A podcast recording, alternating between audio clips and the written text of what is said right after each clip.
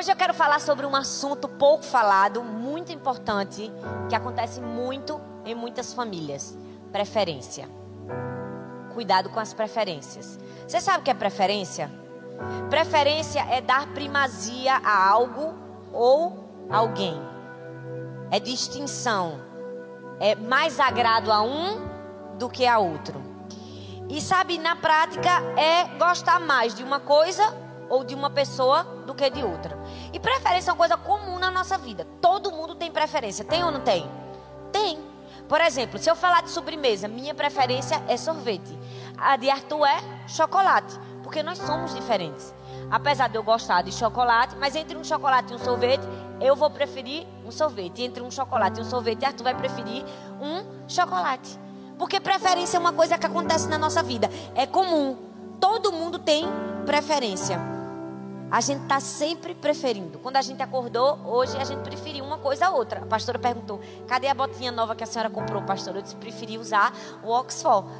A gente já acorda preferindo alguma coisa. É verdade ou não é, gente? Todo mundo tem preferência. A gente tem preferência da roupa que usa. A gente tem preferência do restaurante que a gente vai. Tem ou não tem? Da comida que a gente come. Tem gente que gosta mais de peixe, tem gente que gosta mais de carne. Tem, tem, gente que gosta mais de comida de sal, tem gente que gosta mais de doce. Eu acabei de comer um morango ali coberto de chocolate na sala do pastor. Glória a Deus. Porque eu tenho preferência por doce. Jesus só precisa me ajudar a sair toda a preferência de caloria da minha vida.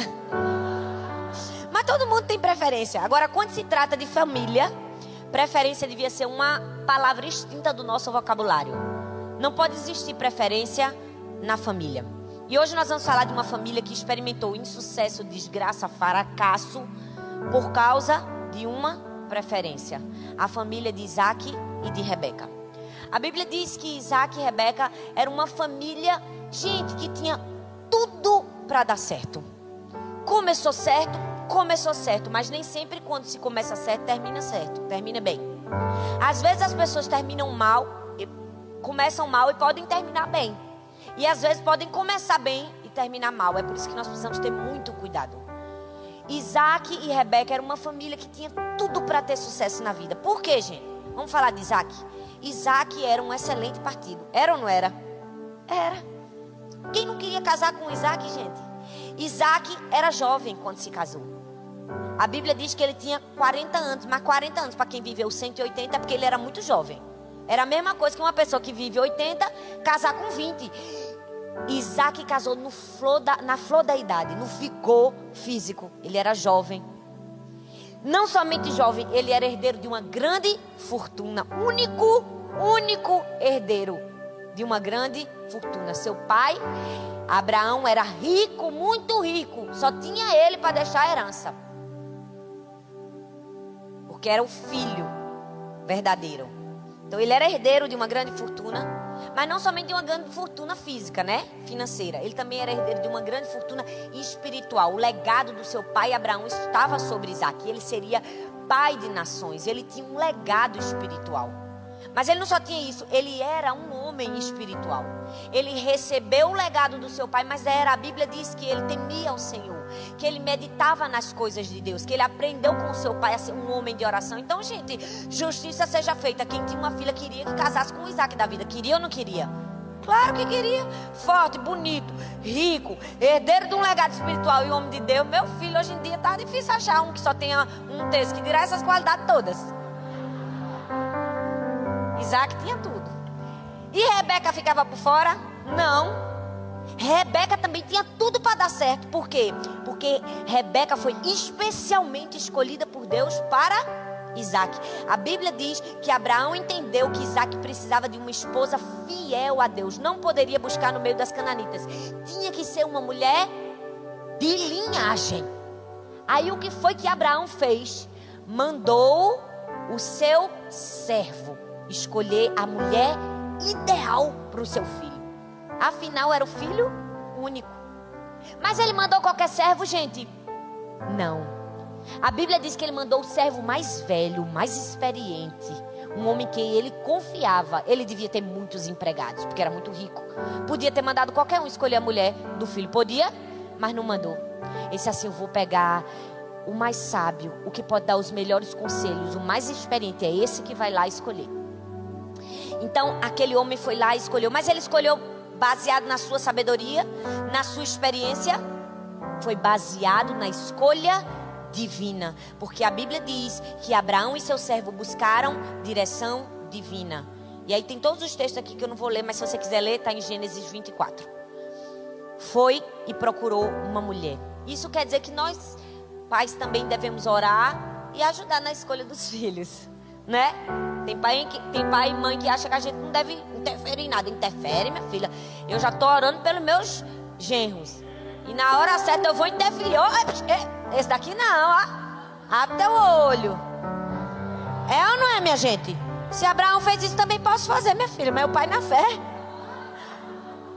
Não é? Não tenha medo, não, de ajudar e seu filho a escolher direito. Porque tem pai e mãe, não, mas isso é um futuro que cabe a ele.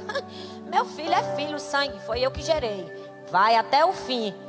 Dou conselho até o fim. Minha mãe fez isso comigo, eu obedeci, ó. Fui abençoada. O que Deus fez. Na vida dele, né, gente? Pois bem. Ai, gente, então Rebeca também foi especialmente escolhida por Deus. E a Bíblia diz que ela foi escolhida por um servo com experiência, teve direção divina, mas ela tinha todos os dotes desejados. Olha só, Rebeca era bonita, trabalhadora, prestativa, amada, decidida e recatada. Meu Deus! Se Isaac era um bom partido, Rebeca também era. E o melhor de tudo, quando Isaac conheceu Rebeca, a Bíblia diz que ele a amou. Foi amor à primeira vista, gente. Que história, não é? Ele amou, orou por ela, desejou. Meu Deus, é um conto de fadas, é ou não é? Não é um conto de fada? E então eles casaram, mas não viveram felizes para sempre. Poderiam, mas não viveram. Por quê? Por causa de uma coisa muito pequenininha, chamada preferência. A Bíblia diz que eles tiveram dois filhos, Esaú e Jacó. Só que Esaú tinha o direito do nascimento, ou seja, o direito da primogenitura. Uma bênção dada ao primeiro filho que dava a ele o quê? Chefia da família. E na antiga Israel, duplo quinhão de herança. De quem era o direito? De Esaú. Só que eles eram filhos diferentes. Jacó desejou a bênção da primogenitura e essa história todo mundo conhece. E aí foi, roubou e aquela brigalhada que aconteceu entre os irmãos. Todo mundo fala mal de Jacó como enganador, usurpador, roubou do irmão. Mas perceba, Esaú foi um palerma. Foi ou não foi? Passivo. A gente mete o pau em Jacó, Esaú foi um fraco. Os dois erraram. Por quê? Porque a Bíblia não diz Jacó suplantou ao seu irmão. Não, o irmão ele não enganou, não, enganou o pai. Mas o irmão ele não enganou, não. A Bíblia diz: assim desprezou Esaú o seu direito de, de primogenitura. Foi Esaú que desprezou. Ele foi um fraco. Os dois erraram, mas eu não vou falar dos erros dos filhos, vou falar dos erros dos pais hoje. Vou falar o que os pais erraram que destruiu aquela família. Por quê? Porque havia preferência. A Bíblia mostra isso em Gênesis, no capítulo 25, versículo 28. O texto diz assim: se você puder abrir, eu peço que você abra. Gênesis 25, versículo 28. Não importa qual seja a sua versão.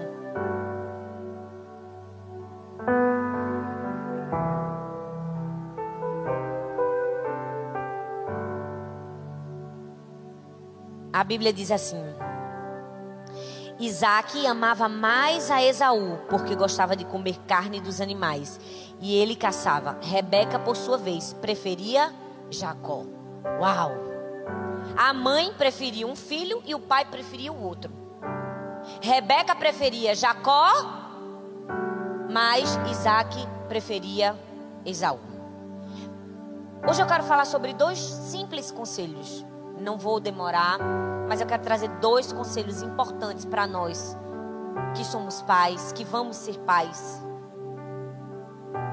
Para que nossa família seja, seja saudável e não termine mal como a de Isaac e de Rebeca, que tinha tudo para dar certo, mas terminou mal. Primeiro, não podemos tratar os nossos filhos distintamente.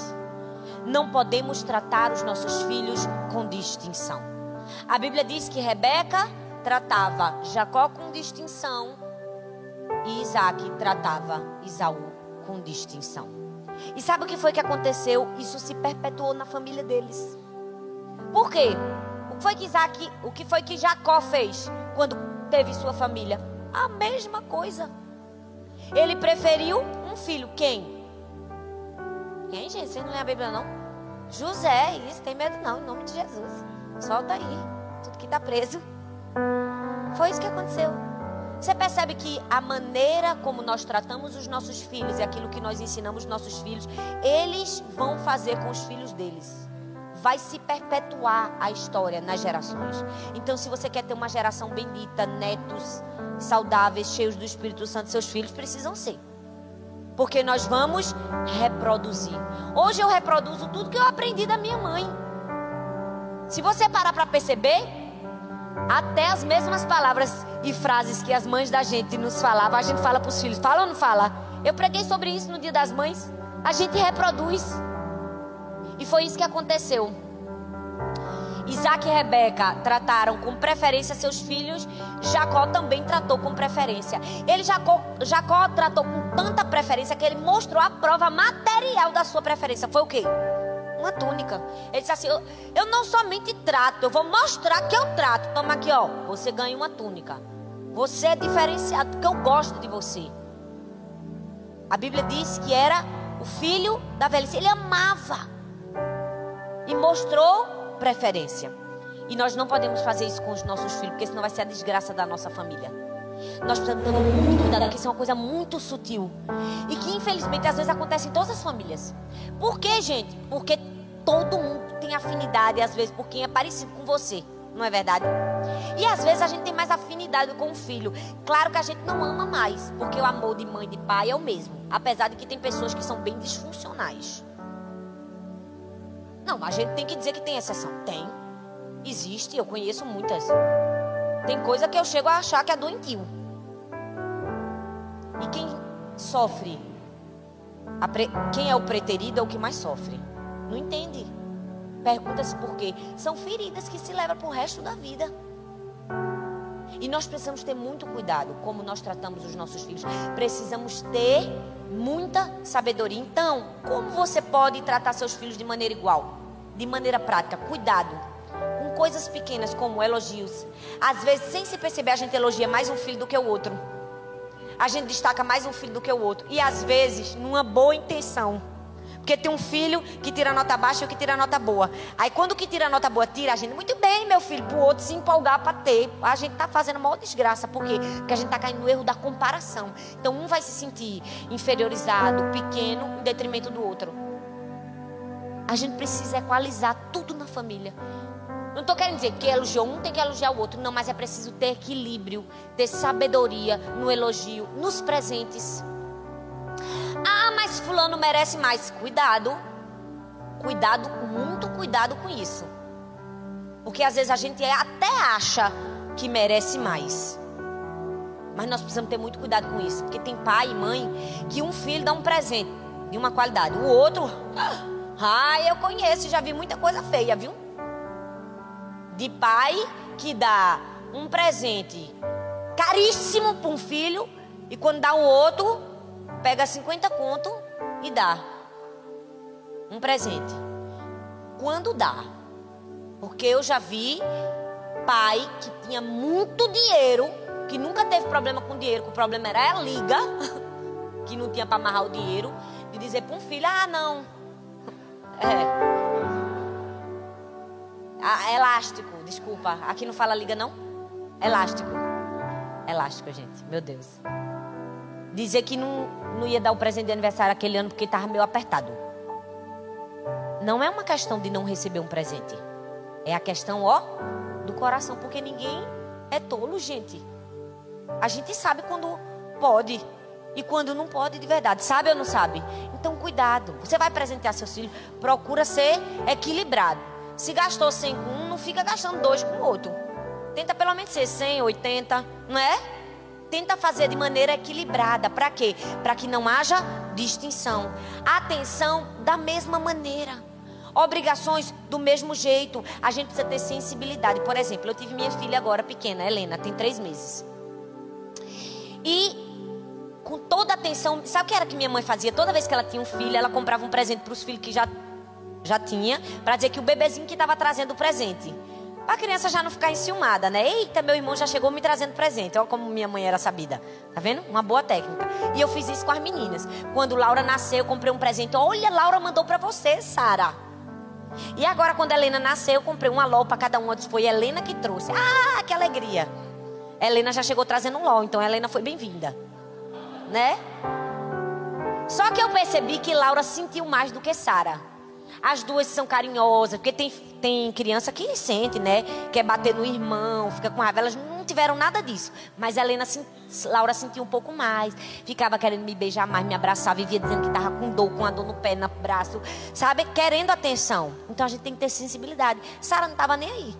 Foi que eu fiz. Peguei Helena, disse, peguei Laura e disse: a gente vai ser só o nosso dia. Saí eu, Arthur e ela. Por quê? Porque a gente precisa ter sensibilidade. Se ela estava sentindo, ela precisava de amor, de atenção e de carinho naquele momento. A gente precisa ter sensibilidade para tratar nossos filhos de maneira igual. Por quê, gente? Porque ser família é balançar bem todos os pratinhos. É fácil, é não. A gente tem que balançar bem todos os pratinhos. O pratinho da, do casamento, né? O pratinho do filho, o pratinho das finanças. É como se a gente fosse um equilibrista. Não pode deixar um pender para um lado e o outro não. A gente tem que tentar equilibrar. Ser família é isso. Nós não podemos tratar nossos filhos de maneira diferente. Mas não somente isso. Nossas influências, nossos sonhos, realizações pessoais não podem atrapalhar a vida dos nossos filhos. Porque Gênesis 27, o versículo 5, diz assim: Acontece que Rebeca escutou o que Isaac disse a Esaú. Por isso, quando ele saiu para caçar, ela disse a Jacó: Escutei agora mesmo uma conversa do seu pai com seu irmão Esaú. O seu pai disse assim: Vá caçar um animal e prepare uma comida saborosa para mim. Depois de comer, eu lhe darei a minha bênção na presença de Deus, o Senhor, antes de morrer. Agora, meu filho, continuou Rebeca, escute bem e faça o que eu vou dizer. Vá ao lugar onde estão os nossos animais e traga dois cabritos dos melhores. Eu vou preparar uma comida saborosa como seu pai gosta e você vai levá-lo para ele comer. Depois o seu pai vai lhe abençoar antes que ele morra. Rebeca colocou todos os seus sonhos e todas as suas fichas em quem? Em Jacó. Apostou tudo que ela queria ser em quem? Em Jacó. Jogou as fichas tudo em quê? Num filho só. Enganou. A gente precisa ter cuidado para que a gente não esteja jogando todos os nossos sonhos, nossas vontades, num filho só. Ou até em todos os filhos. Sabe por quê? Porque tem pai que é assim, a vida inteira ele quis ser jogador de futebol, mas era perna de pau. Aí ele quer porque quer que o filho seja jogador de futebol. O pobre da criança não quer jogar futebol, mas tem que participar de todas as escolinhas do mundo. Por quê? Porque era o som do pai. Você já viu que tem mãe que a vida inteira quis ser modelo, mas nunca teve beleza para ser modelo? Emperequeta a filha, faz book, leva pra agência. Quer porque quer que a menina faça comercial. Forçando a barra pra menina ser modelo, porque no fundo, no fundo, quem queria ser modelo era quem? Era ela. Nós precisamos ter muito cuidado para a gente não jogar nossas frustrações ou sonhos nos nossos filhos. A gente precisa descobrir o que foi que Deus sonhou para o meu filho. Eu vou cumprir o que Deus sonhou para o meu filho. Não o que eu sonhei para o meu filho. Sabe? Como é que a gente faz isso? Olhando as potencialidades dos nossos filhos. Tem filho que tem mais potencialidade para liderança, tem filho que tem mais para arte. Ei, você precisa educar seu filho não de acordo com o que você sonha para ele, mas com o que Deus sonhou para ele.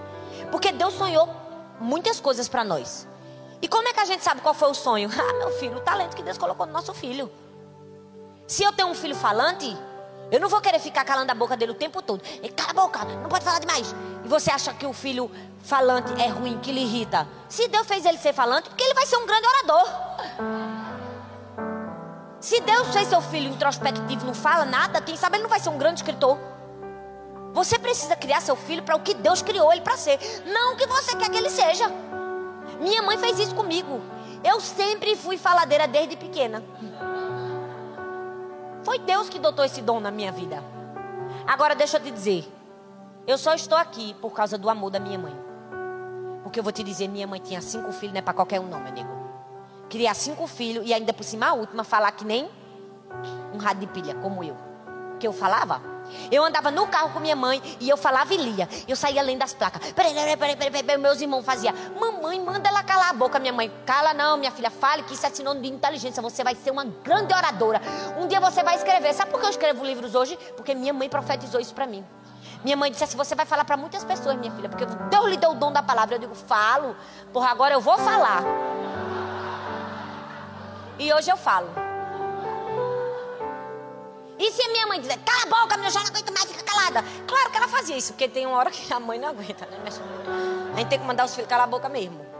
Mas na maior parte do tempo minha mãe me estimulou, porque ela sabia que Deus tinha me criado para alguma coisa. Ela estimulou o dom e o talento que Deus me deu. Estimula o dom e o talento que Deus colocou nos seus filhos. Não aquilo que você quer, não joga sua frustração. Rebeca disse, Jacó, é você que vai ganhar a bênção, vou fazer de tudo. Eu cozinho, cabrito, engana teu pai, vamos fazer tudo. Mas quem tem que ganhar a bênção é você, quem tem que brilhar é você. Aí Deus disse, agora vai ser tudo diferente. Sabe por quê? Porque nós não podemos jogar nossas influências e impor preferência. Porque quando a gente impõe preferência, a gente coloca um filho contra o outro. Tem pai e mãe que foram péssimos alunos na escola e querem porque querem que os filhos sejam laureados, gente. Pelo amor de Deus. Tu passasse na beira da fresta e quer que teu filho seja o número um da escola, por quê? Não é? Já percebeu que a gente tem umas exigências que a gente nunca foi? Claro que a gente quer que os nossos filhos sejam os melhores. E vão ser, amém. Mas fica. Tá demais, tá ou não dá?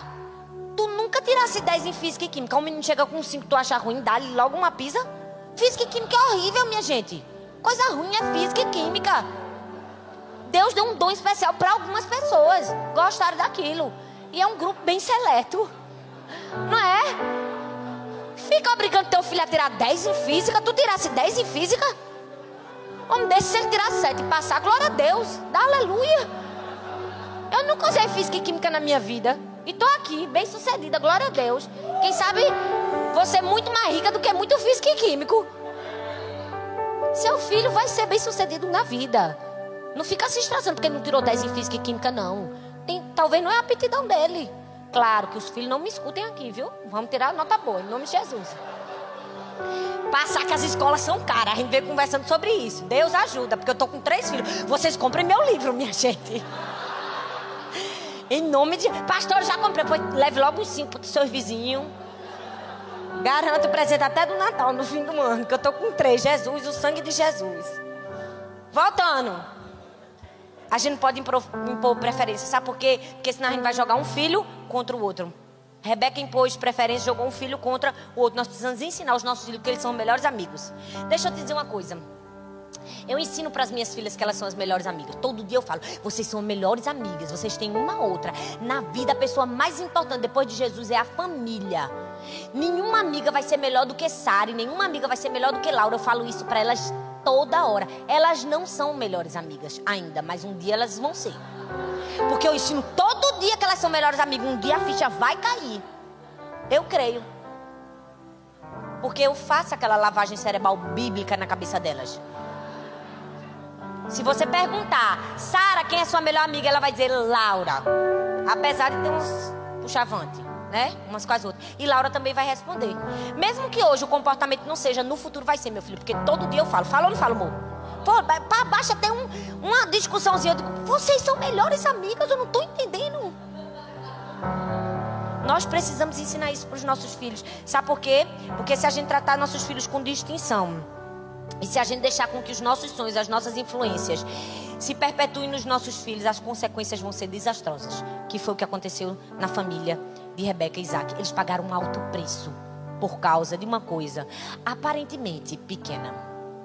Vamos ver quais foram as consequências na vida de cada membro da família? Foi o que aconteceu com Isaac. Ficou sozinho, envergonhado, sem sorriso, porque a Bíblia diz que o nome Isaac significava o quê? Riso, alegria. Ele perdeu o riso, ele perdeu a alegria. Ele era um grande homem, um grande empresário, um homem rico, mas foi um marido descuidado e um pai parcial faliu. Que adianta ter muito dinheiro e ser um pai parcial falido? Um marido descuidado, porque ele também errou. Não vou falar daqui do lado matrimonial, porque ele errou, né? Tinha uma mulher bonita para salvar a pele e ficou dizendo que a mulher era irmã. Dentro de casa era. Na cama era mulher, mas fora não era. Foi outro erro também dele, sucessivo, que levou ele a uma paternidade desastrosa. Terminou mal. Rebeca, pior ainda Por quê? Porque ela perdeu o seu filhinho preferido. Você percebeu isso? Ela perdeu o filho preferido, perdeu o respeito do outro filho, traiu o marido, não levou Deus a sério e nunca mais ela viu o filho que ela amava. Morreu sem vê-lo. Perdeu para sempre. Jacó, foi que Jacó perdeu? Jacó perdeu a casa, a mãe protetora, o amor do irmão, a consciência tranquila, porque ele nunca mais foi a mesma pessoa. E experimentou na pele o que é ser enganado. Teve que trabalhar sete anos por uma mulher que ele não amava. Perceba todas as consequências desastrosas de uma pequena preferência na família. Isaú, foi que ele perdeu? Se puniu, se vingou do pai, casando com uma mulher que não deveria ter casado. Perceba o fim de destruição e desgraça de uma família por causa de uma preferência. Nós precisamos ter muito cuidado. Todos os dias a gente tem que analisar o nosso coração, a motivação do nosso coração. E como pai e mãe, a gente tem que dizer: Deus, não me permita ser alguém que trata os filhos de maneira diferente. Me ajude a amar com o mesmo amor, tratar com o mesmo carinho. Porque sempre vai ter um filho que dá mais trabalho do que o outro. Mas não é porque um dá mais trabalho que o outro que ele merece mais atenção ou menos atenção do que o outro. Nós precisamos tratar a família com igualdade. Isaac e Rebeca não aprenderam com os erros. Eles foram deixando os erros levar a família deles e eles foram fracassando pouco a pouco. Todo casal precisa aprender com as falhas. Todo casal precisa aprender com os fracassos. Porque fracasso só é fracasso quando a gente não aprende nada com ele. Fracasso não pode ser coveiro da gente, tem que ser pedagogo. Não pode matar a gente, tem que ensinar a gente.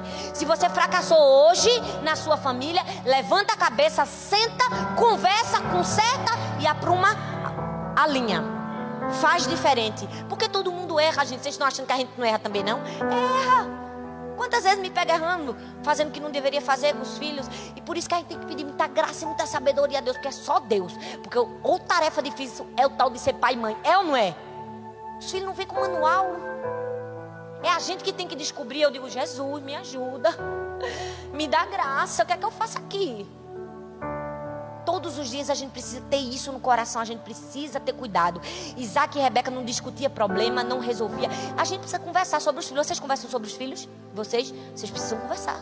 Porque eu converso com a tua, Sara é assim, Laura é assim, o que, é que a gente tem que fazer com um com o outro? A gente tem que conversar. Ah, errou com isso. Se, se percebeu que um foi mais duro que o outro. O que acontece, né? Às vezes um pai vai disciplinar uma mãe, dá uma chibatada mais dura numa do que no outro. Faz uns excessos. O que, é que a gente faz? Senta e conversa com certos excessos. Ah, fracassei, vou deixar igual a Zeca Pagodinho a vida me levar. Não, meu filho. Conserta. Sabe por quê? Porque a gente acha às vezes que coisas pequenas não fazem a diferença na nossa vida, mas fazem. Eu não sei se você já viu uma sequoia. Sequoia é uma das árvores maiores do mundo. Estão na Califórnia. Gigantescas. É um negócio assim que você tem que fazer assim para enxergar o fim da árvore. Mas pequenos besouros derrubam as sequoias. Pequenas falhas, pequenas preferências podem destruir a nossa família. Isaac e Rebeca tinham tudo para dar certo, tinha tudo para ser família modelo, tinha tudo para ser família referência e terminaram com uma família destruída e perpetuaram nos netos a destruição. Por quê?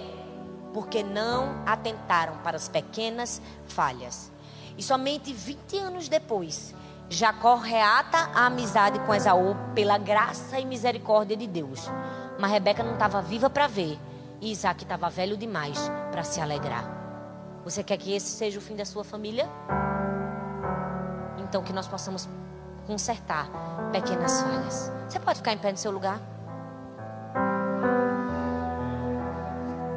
Eu quero que nesse momento você feche seus olhos e faça uma avaliação. Se você é pai, se você é mãe, eu quero que você pense: será que eu tenho agido de maneira igual com os meus filhos? Será que porque tem um que me aperreia muito, eu termino dando mais carinho ao outro, mais atenção? Como tem sido o meu tempo dedicado aos filhos?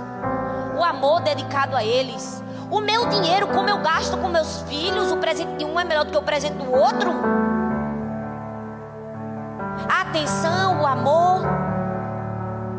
Às vezes eu cuido mais dos filhos do que da mulher, do que do marido, ou cuido mais do marido, da esposa do que dos filhos. Precisamos pedir muita graça ao Espírito Santo e dizer: Deus, Não deixa eu terminar como Isaac e Rebeca. Não deixa minha família ser destruída. Não deixa pequenos besourinhos destruir uma árvore tão grande, tão linda que o Senhor mesmo construiu. Que o Senhor mesmo semeou na minha vida. Que você seja uma árvore forte, robusta. Sua família cresça, cresça, cresça. Que nenhum besourinho pequeno venha abalar a fundação daquilo que Deus sonhou para você. Pai, nessa manhã, nós queremos te pedir graça, sabedoria, amor e discernimento para cuidar da nossa família. Não nos deixe tratar nossa família com diferenças, com preferências, mas que nós possamos tratar a todos igualmente, em amor, cuidando cada um das suas diferenças, mas com equilíbrio, com graça, com temor do Senhor. Dê o temor que nós precisamos na educação dos nossos